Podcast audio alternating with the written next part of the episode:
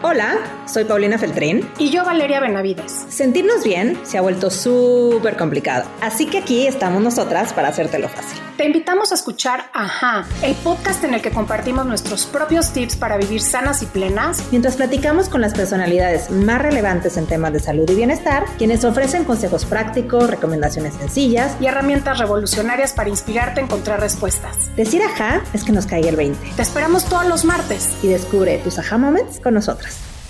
Oigan, pues últimamente todos estamos escuchando por aquí y por allá que si las nuevas generaciones son más conscientes, que si se va a acabar el mundo, que si el cambio climático, que si nos va a acabar el agua, que si tantas cosas y empezamos a vivir con una ecoansiedad que nos está volando la cabeza a todos y porque creemos que la sustentabilidad, así como el bienestar, son integrales y tampoco hay que ser extremos, como dices tú, Mival, ni todo ni nada. Hoy traemos para ustedes a Chantal Chalita para hablar justamente de cómo podemos ser más amigables con el medio ambiente, más amigables con nosotros mismos y generar bienestar. Pero sobre todo, tenemos que quitarnos de la cabeza este estereotipo al que siempre asociamos la sustentabilidad que tiene que ver con vida básica, con un estilo de vida súper hippie, en donde estamos totalmente desconectados de las grandes ciudades y no tiene nada que ver con eso. Justamente hoy vamos a desmitificar por completo y a romper esos tabús y entender cómo en la vida, como seamos y con los intereses que tengamos, podemos ser conscientes de nuestro entorno y de nuestro medio ambiente. Así es, así que si no has escuchado de Chantal Chalita, seguramente es porque has estado perdido un poco en estos temas de ecología, de bienestar en integración con la naturaleza, porque ella se ha vuelto una gran vocera de justamente lo que estaba diciendo Mival, de integrarlo, de no irnos a los extremos. Ella es ingeniera ambiental con especialidad en mercadotecnia es consultora ambiental y blogger de medio ambiente. Es directora del Departamento de Sustentabilidad de Sonora Grill y es cofundadora de ECOWA, empresa de economía circular del agua y Qualia consultora en huella de carbono. También es TED Speaker y tiene una plática increíble que le recomendamos que se echen un clavadito también y tiene un reconocimiento como vocera de la ciencia por 3M. Chantal viene a cambiarnos un poco la idea de que tenemos que ser hippies vivir en la jungla para ser sustentables. Realmente lo podemos hacer de una manera mucho más armónica, lo podemos hacer en nuestra vida diaria y podemos seguir disfrutando de aquello que nos da confort, pero siendo más conscientes, porque sin duda la basura se va a algún lugar, el agua contaminada regresa a nosotros y es momento de que todos, absolutamente todos, aunque sea poquito, de a poquito a poquito, vamos a hacer un gran cambio. Así que no te despegues, una plática de más divertida que no queremos que sientas esta eh, ansiedad, te la queremos quitar y queremos que juntos construyamos un mundo mejor. Pero antes de que te sigas con el episodio, no dejes de suscribirte porque seguramente te podrías perder un episodio increíble. Y también ya estamos en YouTube, así que si te gusta escucharnos por ahí, vernos, nos puedes encontrar en aja.mx. you Traemos para ti los mejores suplementos. Son de la marca Vimergy, recomendados por Medical Medium. Yo llevo más de tres años utilizándolos con excelentes resultados. Si no, no te los recomendaría. Son orgánicos, veganos, libres de gluten, sin alcohol y tienen únicamente los mejores ingredientes, esas vitaminas, minerales y nutrientes que necesitamos para vivir en una salud óptima. Así que si te interesa, búscame, me puedes escribir directo. Estoy en Instagram como arroba mindbodypow o visita mi página www.paulinafeltrin.com y ahí encontrarás toda la información y enviamos a todo México. Hola Chantal, bienvenida a Moment Podcast. Qué gusto tenerte con nosotras. Muchísimas gracias, Pau. Al contrario, un gusto que me hayan invitado y poder estar aquí y compartir con ustedes este espacio. Oye, pues hoy vamos a hablar de lo importante que es ser activistas y hacerlo con orgullo y no sentir que para ser activista tenemos que ser hippies y vivir en la selva ayudando a alguna comunidad. Creo que todos podemos ser activistas y me encantaría, Chantal, empezar con una reflexión que eh, hace poco estaba en el Congreso de Medicina y Estilo de Vida y justo había un panel donde se platicó sobre cómo ser ambientalista, cómo ser responsable. Y me llamó mucho la atención que Paola Daires de Campo compartió esta definición y la quiero poner en la mesa para que arranquemos, porque creo que nos puede dar un poquito de perspectiva de qué significa ser activista y ambientalista, ¿no? Entonces, ella nos decía que la persona que participa activamente en la propaganda del partido sociedad a que pertenece o practica la acción directa en la lucha por los cambios sociales o políticos que pretenden. Y yo creo que si tomamos esto en cuenta, ¿no? Que se trata de defender una creencia, algo que te preocupa, que te importa, pues entonces todos somos activistas, ¿no? Porque todos estamos de una u otra manera eh, defendiendo a nuestra familia, a nuestros valores. Y justamente creo que una de las cosas que tú haces muy bien, Chantal, es ponernos en perspectiva que ser activista o ambientalista no tiene que ser algo drástico, rígido. Y me encantaría abrir la plática justo con esto para que nos cuentes cómo fue que te diste cuenta que este era el camino que querías seguir defendiendo algo que todos deberíamos de hacerlo porque es nuestra casa, pero que sin embargo muy pocos deciden que no solo vale la pena hacerlo, sino que también puede ser económicamente viable vivir de salvar el planeta. No manches, ni por dónde empezar. O sea, mientras hablabas decía, bam, bam, bam, bam. Ok, me encanta tu pregunta, me encanta el preámbulo que pusiste y me encantó esta definición. ¿Por qué? Justo el primer como punto sería, esa definición, si la escuchas de una forma objetiva, a primera instancia como que, piensas en Greenpeace, ¿no? Como este activismo, o sea, de, de levanta la mano, sal con el cartel, únete a la huelga, ¿no? Entonces, después tú pusiste el paso de eh, todos somos activistas, ¿no? O sea, al final del día es defender esta postura, que entra al segundo punto de cómo me convertí yo para contestar tu pregunta. Entonces, creo que los ambientalistas cuando agarras esta como, eh, como esta definición, que yo, yo, yo peleo muchísimo contra esta palabra, este estereotipo de ser un ambientalista, es como si te pusieras una máscara o te metieras en un personaje que hay que defender. Entonces, ahora sí, respondiendo al tercer punto de cómo yo me convertí, que es lo que más me gusta y de eso se tratan mis conferencias y de eso se trata mi contenido en redes sociales y ese es como mi eslogan de vida de ser ambientalista está en intentarlo, la historia se me hace divina porque yo fui esa persona, yo fui esa definición, yo fui esa ambientalista y a mí me convirtió un video. Me convirtió un video que se llama The Story of Stuff, la historia de las cosas en YouTube, que se los recomiendo plenamente, que está en, YouTube. 20 minutos cambiaron mi vida. Entonces yo estaba estudiando ingeniería, eh, perdón, mercadotecnia, nada que ver, cero ambiental, o sea, menos 48% de ambientalista, yo moría por ser modelo, no me dejaron, me inscribí a mercadotecnia por un chingo full, piedra, papel o tijera entre finanzas, mercadotecnia, negocios, o sea, yo estaba, where is the money? Así, nada que ver. Y vi este video, un día me iluminó Dios, así una luz divina bajó a mi cabeza, no, no se crean, literal. Un día mi hermano me dijo, ve este video y hablaba de cómo entre más consumistas, más infelices somos. Entonces dije, madres, y dije, no puedo contra ellos, úneteles. Entonces quería estudiar Green Marketing, no existía. Y para no hacerte el cuento largo, me cambié de carrera. Me cambié a ingeniería ambiental. Entonces ahí empieza mi, carre en mi camino como ambientalista, pero empieza este ambientalista estereotipo técnico, académico. O sea, que yo estaba eh, conociendo toda esta información de eh, residuos sólidos urbanos, basura, calidad del aire, calidad del agua, todo lo que estaba sucediendo, ¿no? El plástico, la contaminación, recursos naturales, deforestación, todo lo que estaba sucediendo. Entonces me lancé de blogger. Entonces, en esta etapa estaba queriendo ser este estereotipo. En esta etapa estaba súper marcado ese activismo en mí.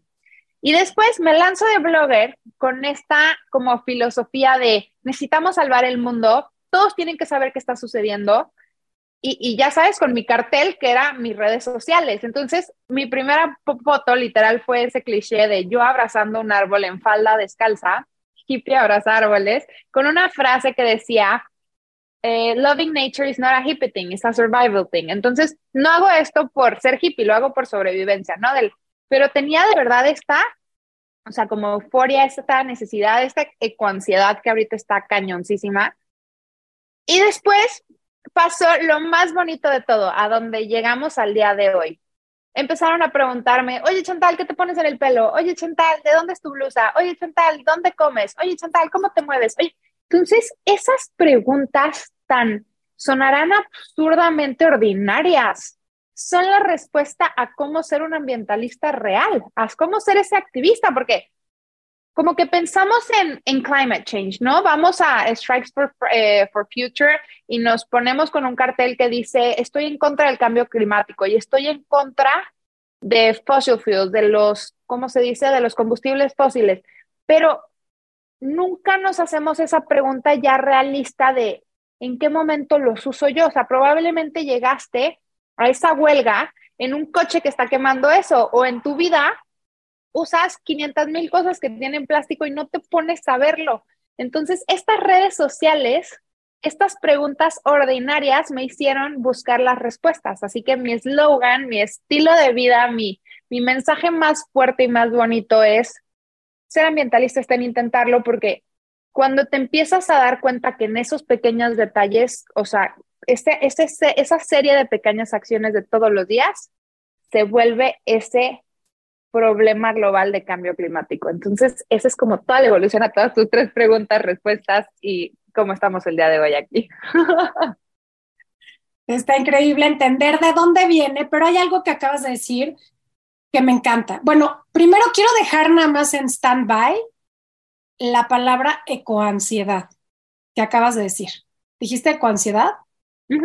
La quiero dejar ahí tantito porque quiero regresar a ella en algún momento, pero ahorita me encantaría que nos compartas un poco. A ver, estamos hablando de que ser ambientalista es algo que se tiene que intentar, que esta conciencia eh, de tener cuidado, de tener eh, literal conciencia y cuidado de todo lo que consumimos y de todo lo que hacemos, es un reto muy grande todos los días, ¿no? Porque así como dices, puedo irme a parar, caminar 10 kilómetros, pero llegué en quién sabe qué medio de transporte, este, cargando quién sabe qué, ¿no? Envolviendo en mi torta en quién sabe qué, ¿no? Y, o sea, todo lo que sucede alrededor de cada paso que damos y de cada decisión que tomamos puede estar afectando nuestro medio ambiente, ¿no? Entonces, cuando hablas de estos pequeños cambios y de estas pequeñas cosas y de que se trata de intentarlo, ¿cómo llegas a la congruencia en una sociedad y en un mundo en donde cuesta mucho trabajo, Chantal, porque cuesta mucho trabajo eh, no es nada más llevas tus toppers al súper para que ahí te pongan el pollo, no es nada más, este, mido la cantidad de agua que gasto, no es nada más, tengo una composta, no es nada más, compro orgánico, este, y, soy consciente de, de la ropa que me pongo y la reciclo y ¿cómo le haces para llegar a esta congruencia en un mundo que todavía no está en esta plena conciencia de que cada acción diaria y de cada momento de tu vida puede estar impactando el medio ambiente. ok, no me odies si te digo que discrepo, o sea, completamente no coincido. Ve, te lo voy a dar en dos ejemplos súper fáciles. Una, cuando lo pintas de esa manera, tú solita con el, el, solo expresarlo estás abrumada, ¿no? Entonces es que es demasiado, o sea, ni, ni cómo le voy a hacer. Entonces, una, la contaminación son malos hábitos, son estas acciones inconscientes que hacemos todos los días. Entonces, si tú escoges una, o sea, nada más una y lo vas cambiando, transformas tu mundo. ¿A qué voy? Suena muy estúpido, pero lo típico que decimos de la botella, imagínate, vámonos al termo. ¿El del termo de agua? Sí, sí, sí, sí. ¿Cuántos de nosotros no vamos todos los días a la oficina de lunes a viernes? Somos el famoso godín, ejecutivo, lo que tú quieras, pero vamos a una oficina de lunes a viernes. Y la gran mayoría de nosotros por eso existe Starbucks, existe el café del Oxxo, existe la borra del café, existen todos estos cafés. Si de lunes a viernes tú vas a esos cafés por tu café para llevar, de lunes a viernes ese envase, tú buscas un café, pero estás pensando que pensando que vas a domicilio son 260 envases al año. Yo volteo y digo, ok, ese es cambio como persona. Ok, nada más te hago decir un cambio que si una tontada como llevar un termo, son 260 desechables al día. Pero ahora vámonos a cómo lo volvemos simple. Tú me dices, es que bueno, pero entonces me abrumo de pensar tanto. Vámonos a, imagínate que tú en tu oficina volteas y dices, eh, oigan, estás viendo que todo el mundo lleva botellas de agua. Entonces haces un movimiento nada más con los, el resto de los empleados o las, el personal o si tú eres un puesto directivo, oigan, ¿qué tal si ponemos un filtro? Somos el país, el país nivel, a nivel mundial número uno que más botellas de plástico consumimos. Acabas de hacer que toda una empresa cambie una dinámica respecto a un producto. Entonces ya te acabo de dar una medida personal, te acabo de dar una medida empresarial o ya colectiva. Te doy un ejemplo.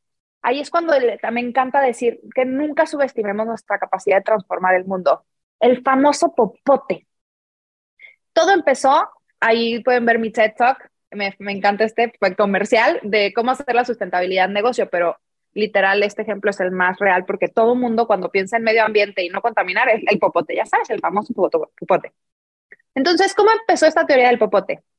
Empezó con una persona que estaba en una lancha, ve una tortuga con un popote en la nariz, la saca y antes de extraerle el popote lo graba y lo sube a redes sociales, se viraliza, lo vemos millones de personas. Entonces, estas millones de personas empezamos a ir a los restaurantes y decimos, no quiero consumir popote.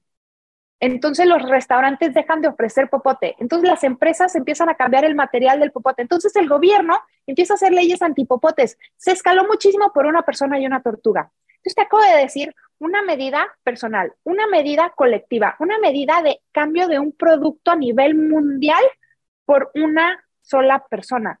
Entonces, aquí estoy yo en este podcast vi ese video de Story of Stuff y tiene otro que se llama The Story of Bottled Water. Entonces entiendo la dinámica de la problemática ambiental respecto a una botella de plástico. En mi vida personal, cargo mi, termo. A veces se me rompe, a veces se me olvida, a veces hago una botella. Pero trabajo en un grupo restaurantero que tiene 40 restaurantes a nivel nacional. Y entiendo esta dinámica de esta botella. Entiendo que no puedo quitar la botella, pero entiendo que tampoco tiene que ser desechable y entiendo no sé qué. Entonces genero un modelo de economía circular he quitado yo solita por esta iniciativa dos millones y medio de botellas que se utilizan a nivel, eh, como se dice, nacional, en 38 restaurantes diferentes en año y medio. No es tan difícil. El, el tema es, necesitamos empezar, como te decía, como empecé esta conversación, a dejar de ver el medio ambiente allá afuera. Todo está ligado a mi vida, son todas mis acciones de todos los días. Es lo que les digo. Así, por ejemplo, la cosa más absurda que veo ahorita, eh, en casi todos los restaurantes está de moda que nos pongan, se van a acordar de mí ahora que vayan a un restaurante quien escuche esto, que ponen los individuales de papel. Entonces dicen, es que no es plástico, pero te ponen un individual de papel. Y estamos teniendo un problema de deforestación, de mala calidad de aire, estamos todos plantando arbolitos, pero seguimos usando cosas tan hermosas como un árbol para poner el plato encima en una mesa decorativamente. Entonces, no es, insisto, el ser ambientalista no es una receta del pastel. Es como en el podcast que sale mañana, mi amigo Adrián menciona, no es un problema ambiental, es un problema de conciencia.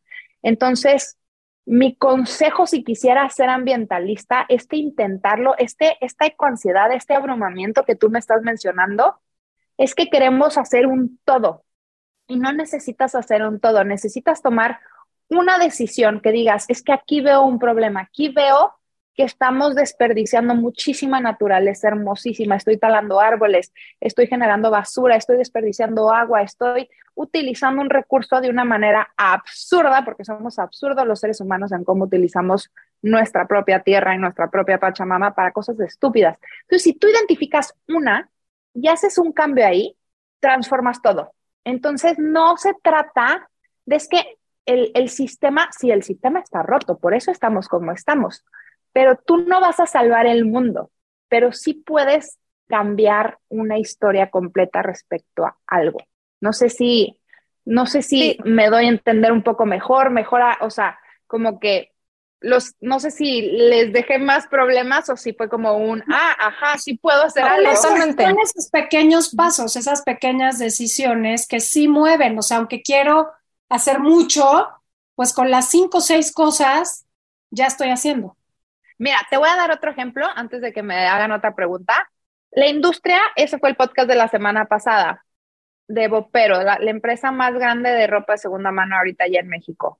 Está creciendo un 200, empezaron unas personas con, a comprar y vender segunda mano. Empezaron las, empezó así como el swapping o entre amigos y de repente empezaron las páginas en, en, Instagram y en Facebook y de repente ya empezaron los comercios en forma y hay muchísimas plataformas como GoTrendier, como Trocker, como Bopero y a nivel mundial está creciendo tanto que está creciendo un 200, un 300% anual. Está creciendo mucho más rápido que el fast fashion.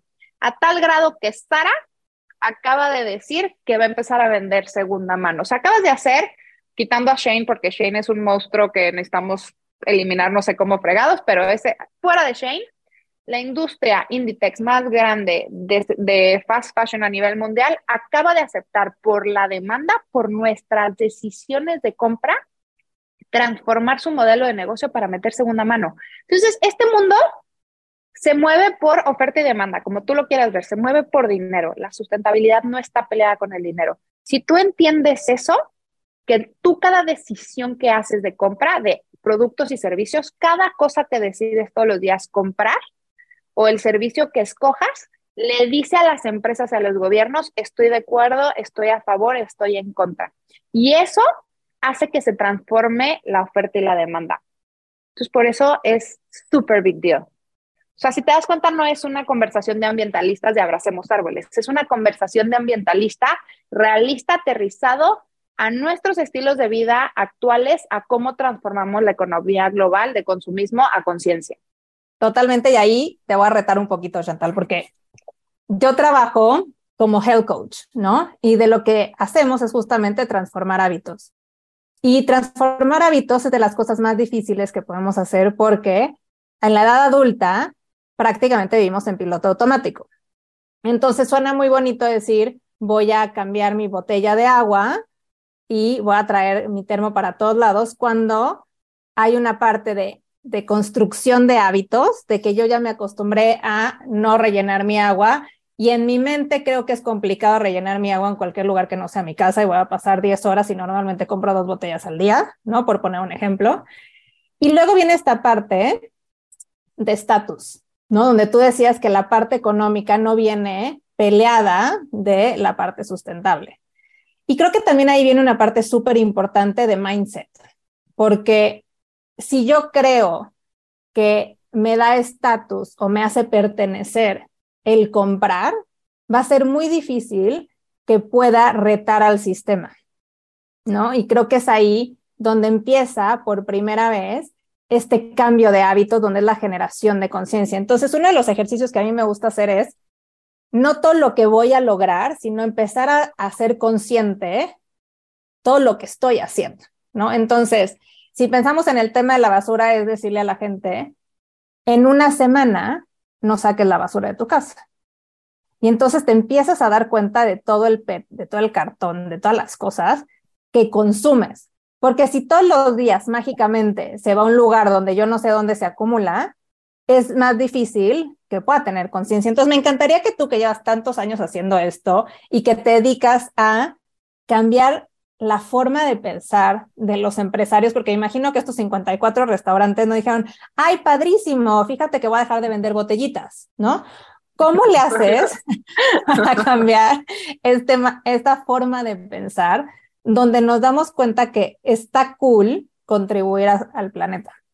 Ahí son otra vez, todo yo soy números como ya se dieron cuenta, pero son tres puntos diferentes lo que acabas de decir. El primero es yo persona me concientizo y por ser mejor persona, tal, así tal cual, por ser una mejor persona ambiental y socialmente responsable, quiero tener la iniciativa, entonces empiezo a hacer esos cambios. Ahí entra el do it yourself, ya sabes, lo que toca es decir, voy a hacer el experimento, o voy a intentar mi huerto, o voy a hacer composta, o voy a separar la basura. O sea, yo llevarlo a la acción, ese es paso número uno. Pero toca decir, oye, es que hay personas que o no pueden económicamente, o hay personas, déjate tú, yo personalmente, te puedo contar mi propia versión de la composta en tres etapas de mi vida diferentes. No tengo tiempo, déjate tú eso. ¿Ok? Entonces nos vamos a ir a tres segmentos diferentes. El primero es, hay personas que dices, es que ser sustentable es más caro, entonces no pueden porque son este segmento de la población que tristemente trabaja para vivir. Ya sabes, o sea, no puedes meterle más información a su vida porque está en mood sobrevivencia que lo que tú vueltas y dices, es que que comprar el cepillo de dientes de bambú, no, mi reina, o sea, el que le alcance porque tiene que comer y tiene una familia que mantener. Ok, hay soluciones ambientales que inclusive te pueden sumar a tu vida en vez de restar económicamente hablando. ¿A qué voy a esto? La copa menstrual. Si no hablamos del sector que no tiene acceso a agua potable, pero el resto sí, estás hablando que está gastando, o sea, en su vida fértil más de 15 mil pesos eh, en toda su vida fértil y más de 10 mil, 13 mil toallas sanitarias. Es un ejemplo tonto, pero muy sencillo. En el tema de Health Coach, está muy de moda los superfoods, entonces quieres traer azaí del Amazonas y quieres traer maca de Kenia y quieres traer no sé qué. A ver, mi reina, estás en México, hay muchísimos superfoods, hay cacao, hay nopal, hay frijol, hay, o sea, date, ubicas, entonces no, no está peleado, déjate tú. Eh, en el segmento también más bajo, el simple hecho de separar los reciclables. Si, si reciclaran, si separaran en su comunidad, que yo ya vi un caso que hizo, voy a darle aquí crédito a Ceci, en un municipio que se llama Hualulco, creaban en sus, en sus colonias centros de acopio y los reciclables los vendían. Ahorita está como en 8 pesos el kilo de PET como 3 el de aluminio. Es una locura el dinero que puedes hacer de la basura. Entonces, no tiene que ver con el factor económico, como, lo, lo, dije al principio, insisto, la contaminación son malos hábitos. Entonces, en comunidades donde no hay acceso a agua, si hubiera, eh, no sé, la cultura de baños secos, te quitas con ese problema. Si hicieran composta, tuvieran la tierra más fértil, inclusive para sembrar sus propios alimentos. O sea, me puedo clavar en este tema, pero no es una u otra, es circunstancial al estilo de vida de cada persona. Entonces, la sustentabilidad no se puede solucionar jamás. Por ejemplo, ahorita la carne es mala, entonces si todos nos cambiamos a ser vegetarianos, se crearía el mismo problema a nivel mundial. Si todos quieren andar comiendo azaí y maca y la madre, o sea, no, no, no, no, no, no. La sustentabilidad, entre más local, mejor y los problemas son focalizados. Eh, la, perdón, las soluciones son focalizadas. Entonces, en tema de lo que te decía, los tres. Uno es, como todos rechazamos el cambio, el ser humano en sí no le gusta el cambio, es lo único inevitable y es lo que más rechazamos. Entonces tú decías, yo estoy en mi ritmo de vida, yo soy un adulto, ya no me muevas. Cuando hicieron ilegales las bolsas, Ay, se quejaban, se quejaban, se quejaban. Pero en Costco yo nunca he visto que tengan una bolsa y todo el mundo sigue yendo a Costco y nunca le dieron una bolsa. En los otros supermercados pelearon, se quejaron y ahorita ya van sin bolsa y sales cargando como puedes con el carrito. Eh, yo no sé, pero te la. Entonces, a la gran mayoría de la población, otra vez, es triste, pero si no puedes tener la iniciativa, si no está en ti, se les tiene que imponer ciertas como cambios para que veamos estas soluciones más rápidas, como lo del popote. Se hizo una ley antipopotes, ¡pum! Se hizo un parche con los biodegradables, ¿va? Pero a lo que voy, estos, estos, estos cambios se impusieron y los aceptamos. Sigue la gente de toma de decisiones, que es lo que te decía.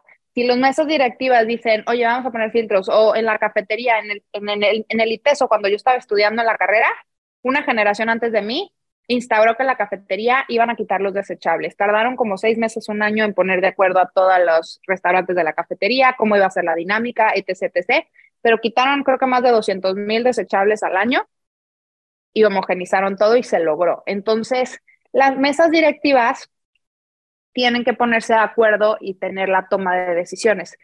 Ahora entra tu pregunta, ¿cómo le hablo yo haciendo la sustentabilidad negocio, haciéndola económicamente viable. Leí un libro que se llama Animales a Dioses, que me decía, el único idioma que todos los seres humanos hablamos, independientemente religión, independientemente cultura, estatus, lo que tú me quieras decir, es el dinero. Entonces, el medio ambiente, hasta hace poco, las empresas decían, es que soy social y ambientalmente responsable. Palomita, ya sabes, así como, eh, dame una palmada en el brazo, soy buena persona, soy una empresa buena. No, el medio ambiente, todo viene, hasta el dinero viene del medio ambiente. Entonces, ya llegó el punto en que estamos reconociendo que no puede ser así como el, ay, quiero ser bueno o el último en la cadena alimenticia ni más. Entonces, cuando tú lo escalas al nivel financiero y tú lo pones en el mapa, puedes hablar con quien quieras. Suena súper triste, suena, puede que muchísimos ambientalistas me odien, pero es la forma más sencilla de hablarle a quien tú quieras. Entonces, yo le hago así, te doy un ejemplo. si necesito inversión en ciertas cosas que me van a costar, por ejemplo, la huella de carbono, el compensar un impacto, cuesta. Pero yo sé que en la basura hay dinero, entonces estamos tirando ahí muchísimo dinero. Entonces me pongo a hacer todo un modelo de reciclaje para que me compren los valorizables y luego estoy tirando muchísima energía por cien mil maneras diferentes. Entonces busco todas las tecnologías de eficiencia energética. Entonces ahí se genera recurso que después ese recurso lo voy a mover para otro lado ahí es como, son como los tres panoramas que te acabo de decir. Existe el personal, de yo quiero hacerlo porque soy una persona consciente y sé que puedo hacerlo mejor. Y como te digo, el eslogan es ser ambientalista está en intentarlo y lo intentas y lo intentas todos los días y te vas dando cuenta cómo vas rompiendo con vicios súper dañinos y contaminantes innecesarios y no, esto es lo más bonito de todo, este proceso no duele, no cuesta, no sufres, es una satisfacción de que lo estás haciendo. Entonces es el personal, es el impuesto, que son los de las tomas de decisiones. Lo que te acabo de decir, si hacemos una iniciativa de ley para quitar los individuales de papel, eliminamos un problema de deforestación absurdo. Y el tercero es haciéndolo negocio. Esas serían como mis tres fórmulas secretas. Muy buenas. Oye, me acuerdo, ahorita me vino a la mente así de vende el proyecto me acuerdo hace como un año y medio que le dije a mi marido, se acabó el detergente y todas esas cosas de limpieza porque ya aprendí a hacerlos de manera natural, ¿no? Y a usar los botes que quedan aquí, que nos vamos a terminar y nunca más vamos a volver a comprar. Y entonces era, Valeria, pero va a salir carísimo. Y le decía, no, no tiene por qué salir carísimo. Estamos hablando de vinagre blanco, de bicarbonato, de ácido cítrico. Créeme que no. ¿no? Y fue como, dame chance, o sea, saca tus números y dame chance de, demostrarte que no es más caro.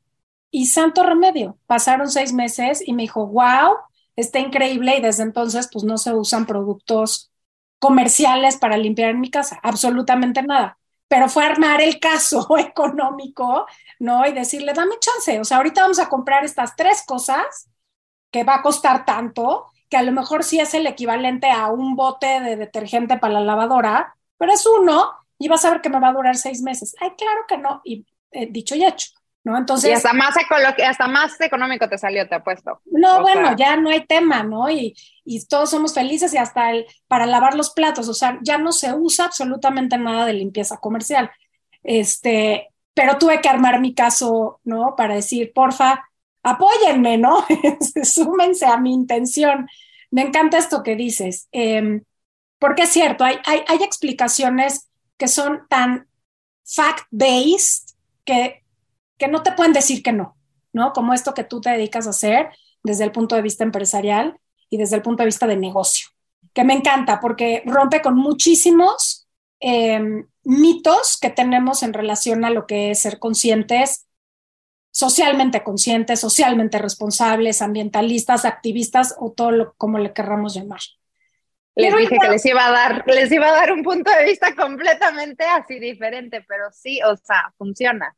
Funciona, funciona. Y me quiero ir a un tema que es bien importante porque estamos llegando a una época del año en la que el consumismo explota. Estamos a dos minutos, bueno, venimos de de unos días de grandes, del gran fin y del, ¿no? y la compra y demás, pero también estamos a nada de un fin de año en donde todos compramos y compramos y compramos y compramos. Y, envolvemos y regalamos. y envolvemos y regalamos, ¿no?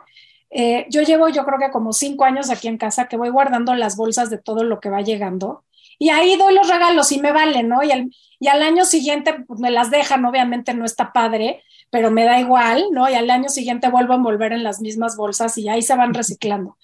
Pero me encantaría, Chantal, que nos dijeras de una manera súper práctica qué podemos hacer en estas fiestas, en este fin de año, en donde todo es regalar. ¿Qué podemos hacer para cambiar de una manera muy concreta em, y no afectar tanto nuestro medio ambiente? Ok, eh, la primera sería, bueno, yo inclusive yo voy a regalar, o sea, es un hecho, no, no es como deje de regalar porque a mí me encantan los clichés, me encantan las situaciones que creamos para celebrar, entonces no estoy en contra de eso, cabe recalcar, pero siempre digo que la frase no es el qué, es el cómo. Entonces no es que quieras regalar, es el cómo qué o por qué vas a regalar. Te doy un ejemplo. Yo hago la lista de todas las personas a las que le tengo que regalar de familia, eh, profesional, no sé qué, e intento regalar cosas que tengan un significado, una trascendencia, un uso que valga la pena.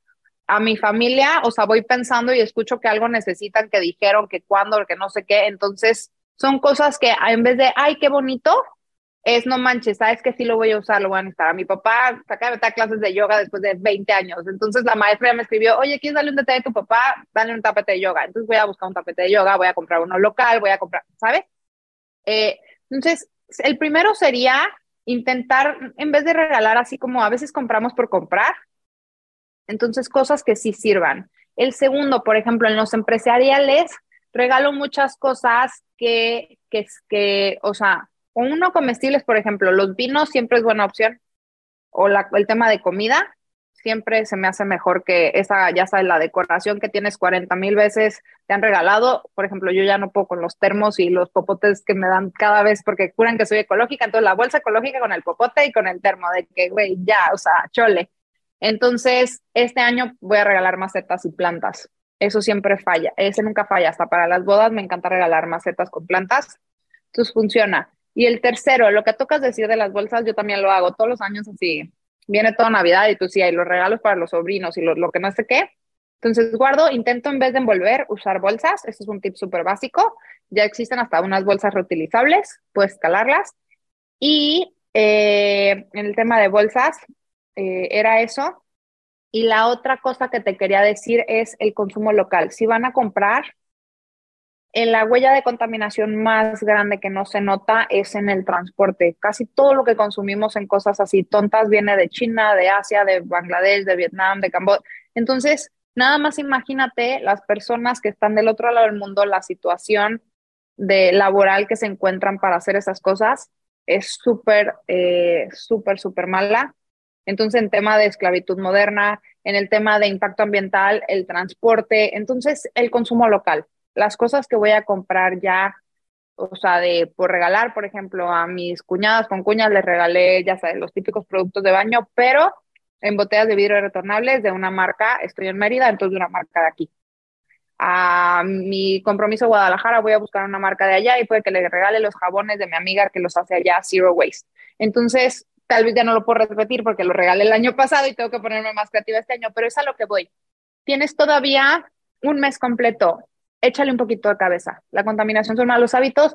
Dices, voy a ir a la tienda y agarrar lo primero que me encuentro. Ahorita todavía tienes tiempo, dale, o sea, no sé, pregúntale qué le gustaría hacer o experiencias. A tal vez mi hermana le regaló eh, un buceo porque nos encanta bucear. Eh, tal vez, ubicas, entonces, creo que, insisto, no es el el qué es el cómo, no es el que queramos regalar, no es el que la Navidad esté mal, no es que la celebración esté mal, es el cómo lo hacemos. Oye, Chantal, me gusta mucho que eres no extremista, ¿no? Y eso creo que es una gran respuesta para todos los que queremos empezarnos a sumar. Platícanos, si empezamos por el PET, ¿cómo podemos empezar a reducir el consumo de PET en nuestros hogares? El primero son sistemas de... Somos el país, te juro, a nivel mundial que más botellas de plástico consumimos y es una mentalidad. No es que el agua esté sucia, no es que no haya acceso. Hay muy pocas regiones donde sí necesitamos esa botella de plástico, pero ten un filtro, ten los garrafones, ten, o sea, cambia ese hábito de tu mentalidad respecto al agua. Entonces, ese sería el primero. Por ejemplo, en Navidad yo pongo una, una estación de reciclaje. Entonces, todo lo de vidrio, pum, todo lo de plástico, pum, y todo lo de papel y cartón que sale, todos los regalos, pum y pues al día siguiente, mi reina, o a los, en esos días se lleva a reciclar. Entonces, imagínate si todos hiciéramos eso, el, hay una cifra bien bonita, del 100% de la basura que generamos, el 40 es orgánico, entonces bendita composta. Ahí el caso que te quería contar de mis tres etapas de vida. En la carrera estaba completamente de do it yourself, inténtalo, tú puedes, haz tu composta, caso fallido, llené de ratas mi casa, ¿no? ¡Pum! Horrible. Segunda fase, Amazon, me meto composteras, ya hay muchísimas marcas locales, en aquel entonces no había tantas, compro una tómbola poca madre, toda pro, no sé qué, hago composta en mi casa. tengo jardín, tengo espacio en casa de mis papás. Tercera etapa, Chantal se muda al DF, a Ciudad de México, a hacer godín y trabajar como loca 24 horas al día, no puedo hacer composta. Al principio no tenía ni espacio, entonces la congelaba y la llevaba a reciclar a Huerto Roma Verde que estaba en mi casa, al lado de mi casa, junto con el reciclaje, pero la congelaba, imagínense. Chantal etapa 4, primer capítulo de mi podcast, hagamos composta. Ahorita menos tiempo, un poco más de economía, pago por el servicio y se la llevan. Entonces hay soluciones, como me enseñaron también, no, no inventes el hilo negro, ya existe, solo encuéntralo. O sea, problema que tú me digas ambiental, ya a alguien se le ocurrió una solución. Somos 8 millones de personas en el mundo ya. Entonces existen todas las soluciones ambientales, nada más que somos flojos, pero ya tenemos Google, tenemos cosas, tenemos estos buscadores que agarras tu teléfono y en tres segundos dices, quiero hacer tal cosa y pum. Entonces el reciclaje del PET es, el, los reciclables son el otro 40% de tus residuos en tu vida. 40 es orgánico, 40 es eh, reciclables y solo debería quedarte el 20% del cual el 10% lo puedes evitar. Así, toman pensando y el otro 10, pues imagínate, sería el 10% del problema global y ya existen las soluciones para lidiar con ello, nada más no estamos bien organizados. Oye, Chantal, ¿cuáles crees que son los top problemas en ciudades grandes como la nuestra, en términos de, de, de, de sí, de salud ambiental? Ok, a ver, vamos otra vez. No los voy a enumerar porque te voy a decir cinco, pero bueno, vamos uno por uno como se me van Dale los cinco, sí, como los top. El primero es la completa dependencia. O sea, yo siempre, ahorita como mi, mi teoría de vida gira en torno a la supervivencia. Si se ponen las cosas malas, ¿cómo Chantal Chalita puede sobrevivir? Entonces, imagínate que entra una crisis y corres al supermercado porque ya no hay comida, ¿no? Entonces, si se va hacia el supermercado, ¿cómo te alimentas? Literal. Entonces, esa dependencia de la ciudad nos hace completamente vulnerables. Entonces, yo buscaría la manera de, por ejemplo, yo te puedo voltear la cámara y te mueres de risa de que no tengo, tengo un balcón de medio centímetro y ahí estoy intentando sembrar y reproducir todo, pero ya me lo estoy llevando a la banqueta de enfrente, a la glorieta, a la casa de mi suegra, estoy buscando dónde reproducir alimento. Eh, estoy viendo sistemas de captación de agua pluvial, estoy viendo sistemas de como se dice, de estos de condensadores de agua. Es como un filtro de agua, pero de condensación. O sea, el primer problema más fuerte es que este sistema de desarrollo que tenemos es completamente dependiente. Entonces, la forma más ambientalmente consciente para vivir sería ver cómo independizarte para tu sobrevivencia. Es, está loquísimo este tip, pero es el más, la verdad, jodido de todos como están creados nuestros modelos económicos. Entonces tenemos una dependencia muy fea. El segundo, estos consumos desmedidos de materia prima. Desperdiciamos mucho en estupideces. O sea, no es que no es que no nos alcance el mundo, no es que las materias primas son finitas, es que desperdiciamos muchas muy tontos. Como te acabo de decir, el 40% es lo orgánico, la tierra está erosionada, eh, no tenemos, o sea, tenemos comida de mala calidad y todo, pero el 40% si lo hacemos composta, son todos los nutrientes que la tierra necesita. Entonces nuestra, nuestro sistema alimenticio está rotísimo y generamos muchos desperdicios. Los otros 40, imagínate si recicláramos todos. No necesitaríamos estar talando nuevos árboles porque el cartón y el papel sería otra vez al papel. El PET, tenemos la empresa más grande a nivel nacional de reciclaje de PET grado alimenticio, está en Toluca, se llama PetStar todas las botellas de plástico podrían volver a ser del mismo plástico. El vidrio, eh, grupo modelo ya se dio cuenta que el vidrio, todo el mundo está dejando el PET y se está cambiando el vidrio, entonces tenemos un exceso de demanda de vidrio y viene de la arena, entonces la gente no piensa que la playa donde se quiere de vacaciones, cuando tiras vidrio a la basura, ahí va tu playa de vacaciones. Entonces, es esta mentalidad desechable. Ese es como el segundo más, más feo. Entonces, sería, ¿cómo dejo de usar desechables. El 50% de todo el plástico en tu vida es desechable. Ahorita que me preguntaste, Pau, ni siquiera es el PET. Nada más ponte a pensar que el 50% de todo el plástico en tu vida son funciones desechables de 1 a 5 minutos. Es una estupidez. Entonces, ahí está el mitad, la mitad del problema.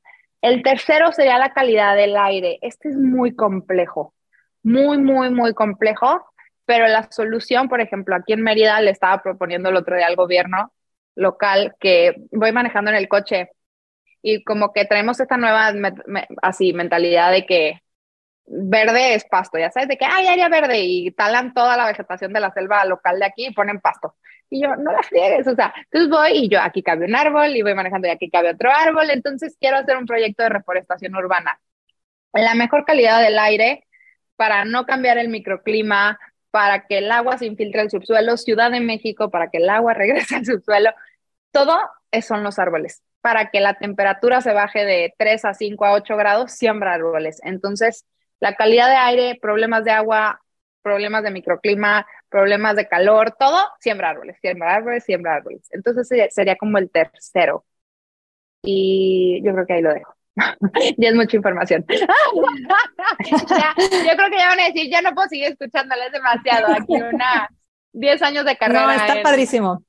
Está padrísimo. y creo que nos dejas como esta parte de decidir qué cosa queremos cambiar y con qué podemos empezar, ¿no? Y creo que muchas veces es, no puedo cambiar el mundo, pero ¿qué sí puedo hacer, ¿no? Entonces, en el caso, por ejemplo, Valeria, que empezó a hacer todos sus productos de limpieza en casa, yo no tengo el tiempo ni la voluntad para hacerlo, entonces encontré eh, productos de economía circular. Entonces me aseguro que son biodegradables y que no voy a eh, generar más basura, ¿no? Sino como que estoy haciendo que vuelva a circular esos envases.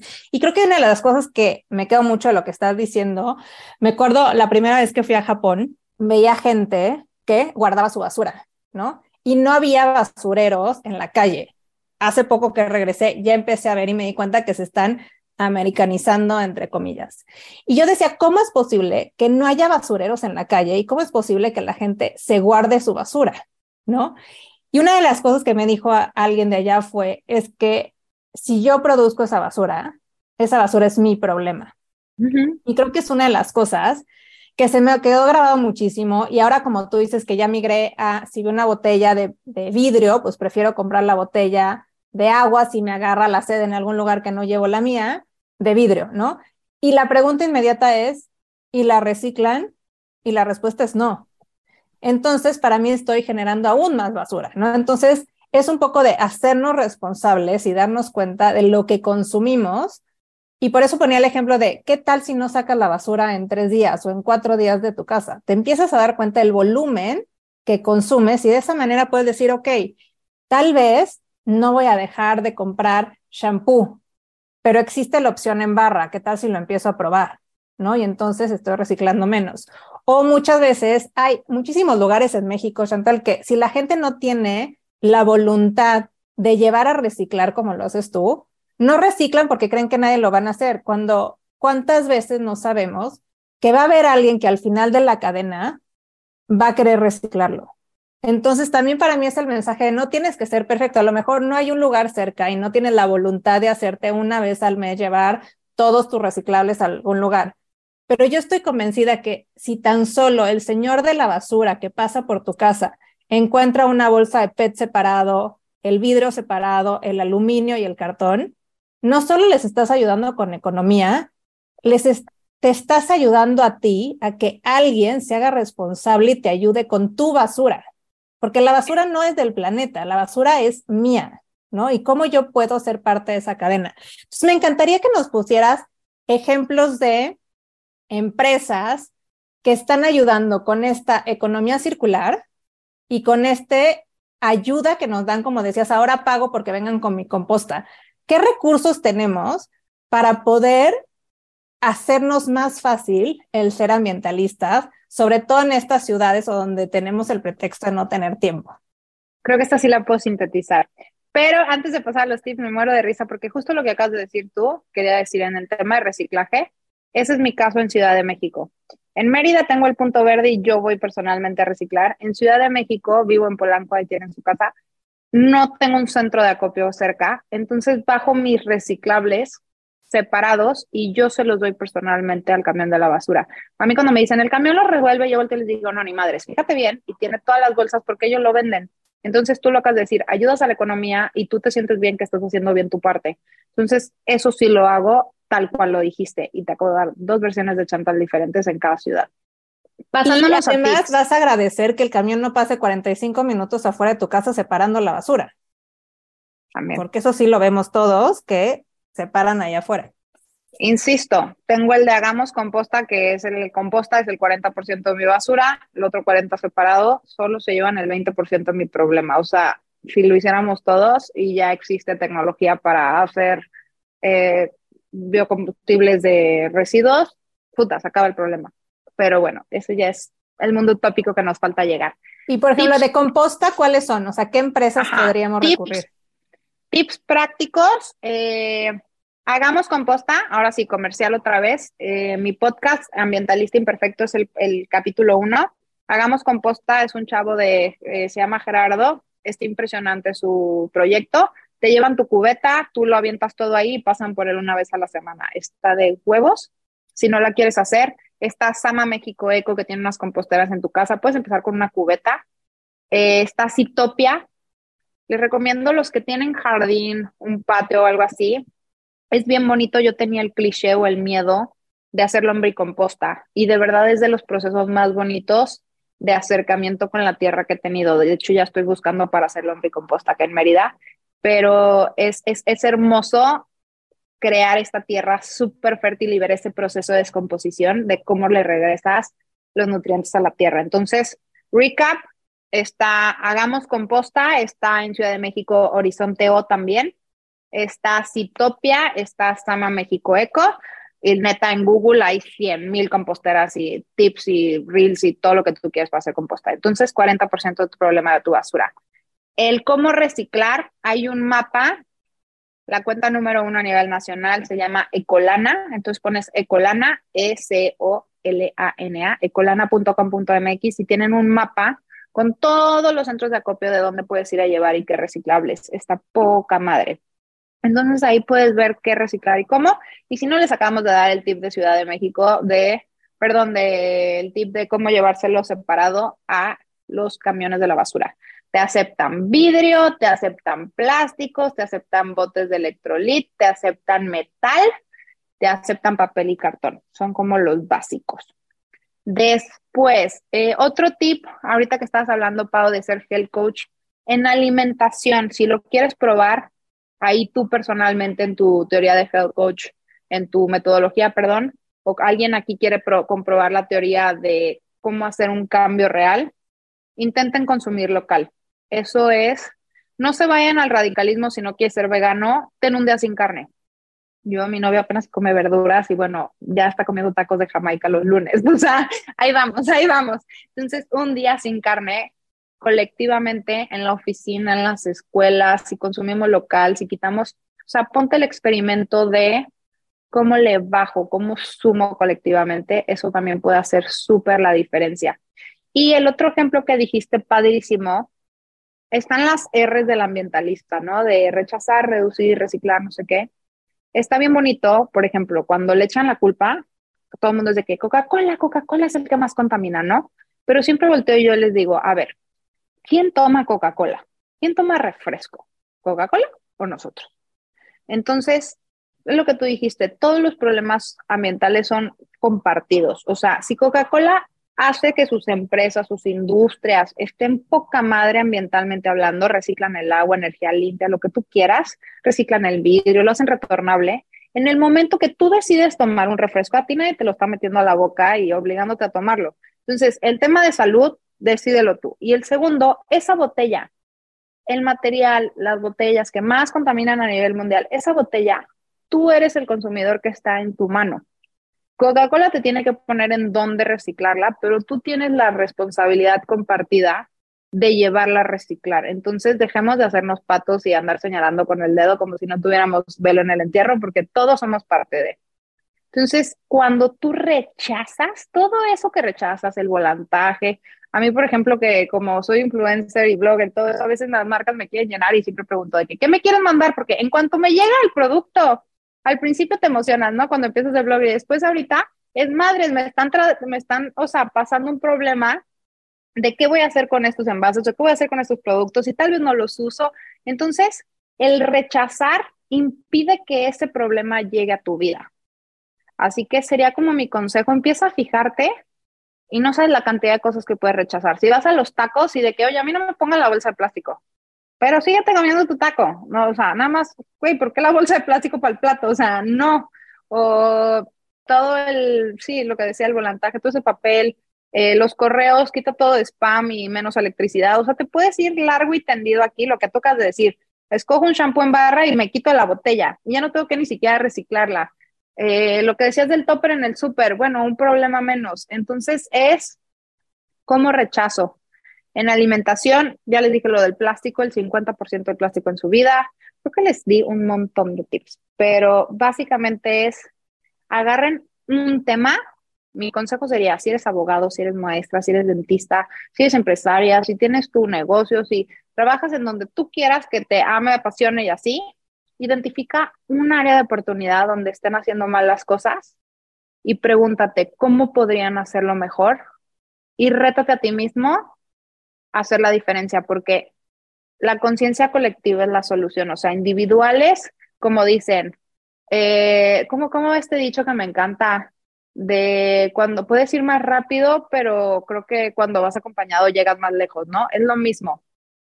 Cuando vas tú solo, ahí sí que fácil es, pero cuando vas acompañado, el impacto es mil veces mayor. Entonces, chequen más allá de ustedes en su sociedad, en su casa, en su familia, en su trabajo, en la escuela, cómo pueden, ah, o sea, inspirar y, y, compartirles esta ideología a las personas para que hagan un cambio con ustedes y va a ser mucho más impactante a que si se vuelven un ambientalista perfecto en su vida. Oye, Chantal, hace rato me quedé con el pendiente, ¿verdad? de hablar de este concepto que dijiste de ecoansiedad. Por, cuéntanos, ¿qué, ¿a qué se refiere? Ecoansiedad es un nuevo término. Cuando eres, cuando te vas volviendo una persona consciente, te empiezas a abrumar de todas. Es como ahorita, ¿no? Cuando te empiezas a meter en todos los temas de relaciones humanas, de los que estudian relaciones internacionales y empiezan a ver todas las guerras y empiezan a ver cómo la gente está muriendo y empiezas es lo mismo pero ambiental, empiezas a ver cómo la deforestación, el cambio climático, la inundación, el desastre natural, el no sé qué, extinción masiva, entonces te empiezas a abrumar, ¿no? Y dices, tengo que salvar el mundo y qué voy a hacer y empiezas a ver que el de enfrente está haciendo una estupidez en tu cara y dices, es que tú no te das cuenta y empiezas a ponerte histérico y empiezas a pasarla muy, muy, muy mal. Yo me acuerdo cuando estaba, estaba estudiando la carrera, que mi mamá es chef y llegaba con todos los días con 50 bolsas del súper. Y yo, ¡ah! Y así, pero me agarraba gritos, lloraba, pleito. Entonces, la ecoansiedad es este abrumamiento, como se diga, cuando estás sumamente abrumado de tanta información que casi, casi te impide moverte y te puede llevar hasta la depresión. Entonces, el mundo no se va a acabar, para todos los que escuchan, el mundo no se va a acabar. De hecho, todo lo que estamos viendo del cambio climático es el mundo nivelándose. El problema es que la vida se vuelve más difícil para los mismos seres humanos. Así que todo lo que hagamos ambientalmente mejor es por nuestra misma supervivencia. Es para que al ser humano la vida no se vuelva difícil. Es para que las mamás que tienen hijos chiquitos, sus hijos vivan en un mundo igual de bonito que nos tocó a nosotros. Entonces, si no lo quieres hacer porque te importa el animalito o la otra persona al otro lado del mundo, hay que hacerlo porque somos egoístas. El mundo, estamos escaseando los recursos para nosotros mismos. Hay que usarlos bien y pues buscar hacer de este mundo un mundo mejor. Súper, me encanta porque creo que es este mensaje de inténtalo, escoge una cosa y ya que domines esa cosa, vete por otra y así poco a poco lo vamos haciendo y sobre todo esta parte de que está bien, ¿sabes? Hace poco estaba Erika Valencia con nosotros, que sé que también es amiga tuya y nos decía cómo para ella ha sido parte importante el ser vocera de que está bien no, no consumir, ¿no? El otro día las estaba viendo a las dos en el Food and Wine, que fueron a rescatar la verdura que estaba de Entonces, creo que es esta parte de, está cool, está cool que se te rompen los leggings y le pones una estrellita cosida a mano tú misma y los puedes seguir usando, no tienes que comprar unos nuevos. Y está padre con tus amigas intercambiar ropa y está bien traer una botella que ya está súper desgastada porque se te cayó por todos lados, pero ya cuenta una historia de dónde ha compartido vida contigo, ¿no? Entonces creo que también es este mensaje de, está bien no tener algo nuevo todo el tiempo. Está bien generar historia con estos artículos, ¿no? Y creo que vamos a dejar poco a poco a dejar de consumir, como tú decías, las cosas más absurdas que nos sirven en unos cinco minutos y empezar a tomar responsabilidad. Chantal, nos siempre terminamos eh, nuestros episodios haciendo una pregunta y me encantaría que tú nos la respondas. Y es si nos puedes compartir un aha moment. Ay, yo creo que sí fue ese video. O sea, yo sigo traumada que, o sea, si pienso en Chantal a los 15, fue, mi sueño era ser modelo y veía Fashion TV 15 horas al día y era mi aspiración más grande, una bolsa Hermes. Y ese video, de verdad, o sea, sigo sin creerlo, pero esos 20 minutos cambiaron mi vida por completo porque fue un, ay, ajá, o sea, ni siquiera fue un ajá, moment, fue un shit, o sea, ¿qué vas a hacer de tu vida? Entonces, eh, siempre digo eso en el podcast, que ojalá alguien un día escuche este episodio, uno de mis episodios, escuche mi audiolibro, vea uno de mis, no sé, de mis publicaciones en Instagram y sea ese aha moment que como a mí cambió el rumbo de mi vida pero para bien, ¿no? O sea, para ser una persona mucho más plena, que se dedica todos los días, se levanta y dice, hoy voy a dejar el mundo mejor que como lo encontré. Entonces yo creo que mi aha moment sí es ese definitivamente. Muchas gracias. The Story of Stuff, ¿correcto? La historia de las cosas. Este vamos a ver pronto. y mira, para los que se les gusta el tema de los electrónicos, tiene otro de electrónicos, al que les gusta el tema de los cosméticos, tiene otro de cosméticos, y si quieren saber cómo hice mi proyecto de agua, tiene uno del agua. Entonces, hay cuatro videos para cuatro mundos diferentes. Padrísimo. Pues muchísimas gracias, Chantal. Si alguien quiere establecer contacto contigo, si hay una empresa que quiere integrar estas prácticas, ¿dónde te encuentran? En todos lados, mis redes sociales son Chantal Chalita, con mi nombre.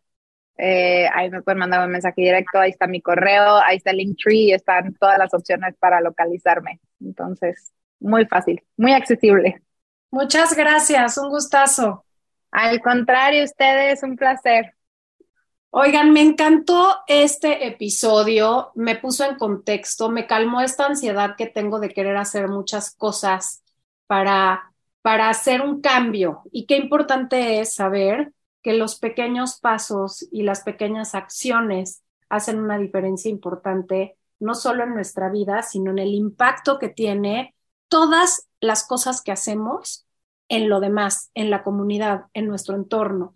Así que me quedo muy tranquila y muy contenta y muy inspirada para seguir implementando cosas que mejoren este entorno y que le den mucho más conciencia eh, integrada a mi estilo de vida. Y yo rescato una cosa también que me pareció súper importante, que es, tenemos el poder de cambiar las cosas. A veces creemos que necesitamos hacer, como tú decías, Val, grandes acciones. Y Chantal nos recuerda que el consumidor tiene la última palabra y que si nosotros empezamos a pedir otro tipo de productos, diferentes empaques y empezamos a exigir, tenemos el poder de cambiar las cosas. Y ninguna voz es pequeña, así que los invitamos a que en el súper, en los restaurantes, con sus amigos, ahorita en las fiestas, pongan su estación de reciclaje y sean creativos y invitemos a los demás a sumarse, porque nuestra voz sí la podemos hacer escuchar. Así que los dejamos con este consejito. Muchas gracias por acompañarnos y nos vemos la próxima semana. Yo soy Paulina Feltrín. Y yo, Valeria Benavides. Y esto es, ajá.